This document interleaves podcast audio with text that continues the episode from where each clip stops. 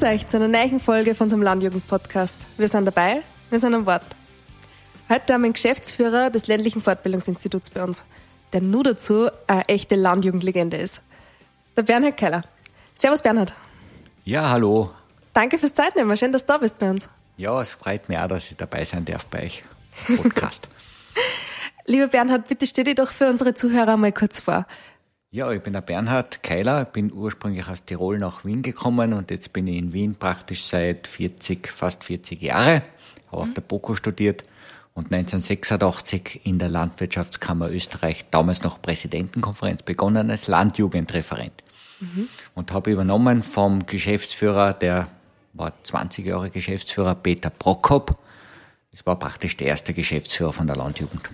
Mhm. Obwohl die Landjugend ist 1954 gegründet worden, also damals hat es mehrere Geschäftsführer gegeben, mhm. waren meistens äh, Abteilungsleiter, die das nebenbei gemacht haben. Mhm. Und mein Vorgänger, der Peter Prokop, hat auch nebenbei das LFI gehabt und die Betriebswirtschaft und das war halt so ein Nebenthema, die Landjugend. Mhm. Obwohl in dem Jahr, wo ich angefangen hat, han, äh, hat er gerade einen Kreislaufkollaps gehabt weil er es nicht mehr geschafft hat. Ui, naja, dann klingt das eh nach einer großen Aufgabe. dann habe ich gleich übernommen und da bin ich gleich einmal zum Bundespflügen gefahren und habe überhaupt keine Ahnung gehabt und er war nicht dabei. Da habe ich ganz allein managen müssen. Mhm. Hat es funktioniert? Hat funktioniert, ja. Mhm, perfekt. Naja, die Flüger sind eh sehr engagiert, also da brauchst du nicht viel machen. Ja, absolut. Das sind sie immer noch, Gott sei Dank. Ja, super. Und wie wird man vom Landjugendchef zum LFI-Chef? Ja, das war eh klar, wenn der Vorgänger vom LFI äh, in Pension geht, dann folge ich im LFI nach. Das mhm. heißt, der Peter Prokop war dann LFI-Geschäftsführer, nur mehr und ich bin dann als Landjugendreferent nachgefolgt, mhm. in seine Fußstapfen getreten. Mhm. Ja, super. Cool. Und bezüglich LFI. Die meisten von unseren Hörerinnen und Hörern werden schon mal gehört haben, aber was genau ist das ländliche Fortbildungsinstitut? Ja, das ländliche Fortbildungsinstitut ist das Bildungsunternehmen der Landwirtschaftskammer. Unternehmen deshalb, weil wir auch wirtschaften, ökonomisch wirtschaften und schauen müssen, dass wir möglichst äh, positiv bilanzieren. Wir machen aber auch keine Gewinne, weil wir als gemeinnützige Organisation eingerichtet sind. Und unsere Zielgruppe sind alle Bildungsinteressierten im ländlichen Raum aber in erster Linie natürlich die Bäuerinnen und Bauern. Also kann jeder bei euch Kurse machen, ja. aber man noch nicht im Betrieb hat? Ja, genau, kann jeder bei uns Kurse machen. Es gibt auch spezielle Kursangebote für Konsumentinnen und Konsumenten. Mhm. Und welche Zielgruppen habt ihr? Also welche, in welche Richtungen gehen eure Kurse? Also unsere Kurse beginnen bei den Fachthemen, also bei den Produktionsthemen und gehen bis hin zu Persönlichkeitsbildung, Ernährung, Gesundheit und mhm. auch Themen, die, die man sonst nicht erwarten würde im LFI. Also sehr kreative Themen, mhm. Innovationsthemen, Digitalisierung und so eine Themen, aber so gerade jetzt äh, sehr äh, wichtig sind für die Bauern. Mhm. Hast du einen Lieblingskurs? Ja, ich bin damals, wie ich eingestiegen bin, bin ich bei der Unternehmerschulung dabei gewesen und das war eine sehr wichtige äh, Entscheidung für mich, dass ich den Kurs gemacht habe, weil wir dann eine Bildungskampagne aufgebaut wo wir in sieben Jahren 7000 Teilnehmer erreichen konnten. Wow. Die war die BFU, Bäuerliche Familienunternehmen, Kampagne. Mhm. Das war, der, also diese, diese Seminareinheit war wirklich äh, spitze. Ja, super. Mm, besuchst du jetzt auch noch gern LFI-Kurse?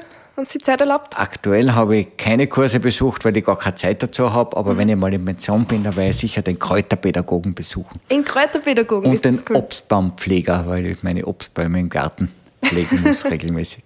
Ja, lässig. Das heißt, man kann wirklich äh, von praktischen Inhalten bis Theorie alles Mögliche lernen. Soft Skills und Fachthemen sind alle vertreten im LFI. Spannend. Ich habe euch einen Kurs mitgebracht vom LFI Tirol, wenn es mhm. euch interessiert sind gerade jetzt dabei, alle Kursprogramme gehen jetzt derzeit hinaus. Die Bildungssaison hat schon begonnen. Also wir haben eine Bildungssaison von September bis Februar, März. Mhm. Spätestens im März, dann, wenn die Bäuerinnen und Bauern ihre Felder bestellen, haben wir halt dann weniger Teilnehmer. mhm. Ja, super, voll spannend.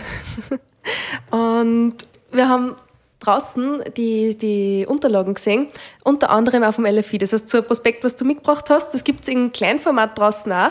Und da habe ich gesehen, es gibt Farminare und Webinare. Mhm. Ja, wir sind sehr erfinderisch bei den Online-Formaten und wir haben einen äh, sehr guten Experten und der hat das ähm, erstmals vor drei oder vier Jahren eingeführt. Und zwar ist ein Webinar ähm, direkt am Betrieb. Faminar ist ein Webinar direkt am Betrieb, mhm. wo man mit Berater und mit, mit dem Bäuerinnen mit den Bauern gemeinsam die Themen behandelt und auch äh, im Bild und Ton alles nachvollziehen kann, was da im Stall passiert oder im Feld passiert, am Feld passiert oder im Wald. Mhm. Also direkt vom Kuhstall in den, in Seminarraum. Das heißt, theoretisch kann man jetzt Clownpflege online anschauen, oder? Genau. Ja, cool, lässig. Kannst du online machen. Warst du selbst schon mal bei einem Farminar dabei? Ich war halt dabei, eben bei einer Clownpflege. Ah, wirklich? Ja, genau. Habe ich es erraten? Ja, genau, genau erraten. Ja, genau. Super, also dürfte der Bestseller sein. ja, äh, Bestseller natürlich in der fachlichen Ebene, aber es gibt natürlich auch andere äh, Themen, die äh, eben AK-Themen sind auch ganz, ganz äh, populär. Mhm.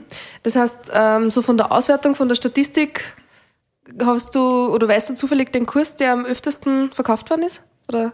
Äh, bei den Zertifikatslehrgängen eben sind äh, Kurse wie äh, Natur- und Landschaftsführer und Kräuterpädagogik die Renner. Mhm. Früher, wie es noch keine, ähm, wie die ersten PCs aufgekommen sind, war natürlich der EDV-Einsteigerkurs der mhm. beliebteste. Da haben wir über 20.000 Teilnehmer gehabt oh, wow. in den ersten Jahren. Mhm. Aber das ist jetzt auch schon 15, 20 Jahre her. Mhm. Jetzt sind natürlich andere Themen wichtiger.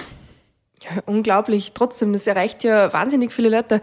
Wie viele ähm, Personen buchen einen Kurs übers LFI pro Jahr? Kannst du das circa Pro Jahr sagen? circa 300.000 Teilnahmen. Das heißt, da sind sicher Leute dabei, die das mehrere Kurse besucht haben. Mhm. Und jährlich ungefähr 10.000 Kurse und Seminare, die wir anbieten. Wahnsinn. Ja. Also ist für jeden was dabei für jeden was dabei. Ja. Unbedingt, auch für die Landjugend. ja, ich wollte gerade sagen, also zwischen 16 und 35 Jahren haben wir 33 Prozent unserer Teilnehmerinnen und Teilnehmer. Also ist sicher mhm. auch für junge Leute immer was dabei. Mhm. Also unsere Zuhörerinnen und Zuhörer werden hoffentlich nachher gleich mal das Kursprogramm googeln und schauen, was so möglich ist. Mm, du hast vorher ein spannendes Wort aufgebracht, und zwar Zertifikatslehrgang. Kannst du uns du erklären, was das genau ist? Ja, der Zertifikatslehrgang ist ein Lehrgang zur Höherqualifizierung in einem Bereich, ähm, wo der Landwirt zusätzliche Einkommen erwirtschaften kann. Mhm. Zum Beispiel Urlaub am Bauernhof, Schule am Bauernhof, Direktvermarktung, Fleischverarbeitung, bis hin zur Kräuterpädagogik, wo er seinen eigenen Kräutergarten und Führungen machen kann auf seinem Betrieb. Ja, also das sind große, wo der Bauer sich noch einmal ein zusätzliches Standbein schaffen kann. Mhm. Das schließt man dann quasi mit einem Zertifikat zum Schluss ab? Genau, man kriegt am Ende des Lehrgangs, der mindestens 80 Lehreinheiten hat, oh wow. mit einem Zertifikat ab. Ja. Mhm. Und sind alle Kurse so umfangreich? Äh, Zertifikatskurse sind, sind die einzigen langen Lehrgänge. Mhm. Sonst haben wir großteils eher kürzere Einheiten zwischen einem Kurs und einem Seminar liegen also ein Tag bis mehrere Tage. Mhm, okay, das heißt, ähm, je nachdem, wie umfangreich ich die Ausbildung dann wirklich gestalten mag, kann man dann aussuchen, wie vielleicht nur einen Zwei-Stunden-Kurs oder möchte ja. ich die nächsten vier Wochen beschäftigt sein? Es gibt sein? auch die Lehrgänge, die haben Module und die Module kann man einzeln buchen. Das heißt, man kann auch bei einem Lehrgang einen einzelnen Module buchen. Die haben dann ungefähr einen Umfang von zwei Tagen. Mhm. Wenn man sich jetzt für das Kursangebot interessiert, schaut man dann am besten in die Seminarprogramme nach oder fragt man da einen Betreuer auf der Kammer oder? Was würdest du empfehlen? Alles möglich. Alles möglich. Okay. Alles möglich. Nein, aber die Kursprogramme sind, glaube ich, für uns ganz wichtig. Die kommen in jeden Haushalt. Das kriegen dann 200.000 Betriebe kriegen das Kursprogramm direkt zugeschickt. Mhm. Und das liegt dann eben im bäuerlichen Betrieb am Stoß und kann immer wieder durchgeschaut werden, was Interessantes drinnen ist. Aber einer, der wirklich weiß, was er will, mhm. der bucht online. Also der, der geht in die Suchmaschine auf der LFI-Homepage und sucht sein Kurs aus, sein mhm. Thema und dann kann er natürlich direkt online buchen ja, und teilweise schon bezahlen. Das ist geschickt, ja, ja. super. Und das läuft dann quasi über die Bundesländer. Die Kurse werden von den Länderorganisationen angeboten. Ja, wir auf Bundesebene haben keine eigenen Kurse. Mhm. Das heißt, was genau machst du dann auf Bundesebene? Wir machen Entwicklungsprojekte, wo wir neue Themen aufgreifen, neue Bildungsprodukte entwickeln, designen, mhm. Unterlagen dazu entwickeln, die Multiplikatoren oder Trainer dazu ausbilden und dann das fertige Produkt den Ländern geben, damit sie es umsetzen. Mhm. Ähm, hast du ein Beispiel für einen Schwerpunkt, den ihr gerade habt auf, auf Bundesebene? Also momentan sind wir gerade bei dem Thema Klimafit der Bauernhof, wobei wir ein Projekt haben für klimafitten Ackerbau und ein Projekt für klimafitten Tierhaltungsbetrieb mhm. und ein Klimafiter Wald ist schon länger in Arbeit. Also da gibt es schon sechs Jahre ein Projekt, wo wir schauen, dass der Wald klimafit, mhm. beziehungsweise die Bäuerinnen und Bauern den Wald klimafit machen können. Mhm. Sehr spannend. Wir haben jetzt sehr viel über das LFI geredet, aber du warst ja vorher auch Landjugendleiter lang. Ganz ehrlich, so jetzt zwischen uns zwei. Was kann der Job bei der Landjugend bieten, was das LFI vielleicht nicht mehr bieten kann? Wir verraten es nicht weiter. Ja, es ist jetzt äh, gar keine schwierige Frage, nämlich die sozialen Kontakte. Mhm. In der Landjugend hat man so viele Freude gewonnen, also innerhalb der 13 Jahre jährlich ungefähr 500 Leute kennengelernt bei den Wettbewerben und bei den Sitzungen, Tagungen, Bezirksfunktionärsveranstaltungen, Bundesfunktionärskurse und so weiter. Also mhm. diese sozialen Kontakte bei der Landjugend, die sind, die sind Unglaublich. Genau das, das, warum man zur Landjugend geht. Ja, stimmt. Ähm, und das geht mir jetzt ab, weil jetzt bin ich ziemlich allein. Ja. In Wien mit einem Team, das gut zusammenarbeitet, aber ich habe keinen direkten Kundenkontakt und das ist, glaube ich, das, was der Unterschied ist. Mhm. Mm, du hast die Bewerbe angesprochen. Hat es damals irgendwelche Bewerbe gegeben, die jetzt vielleicht nicht mehr sind? Ja, gibt sicher.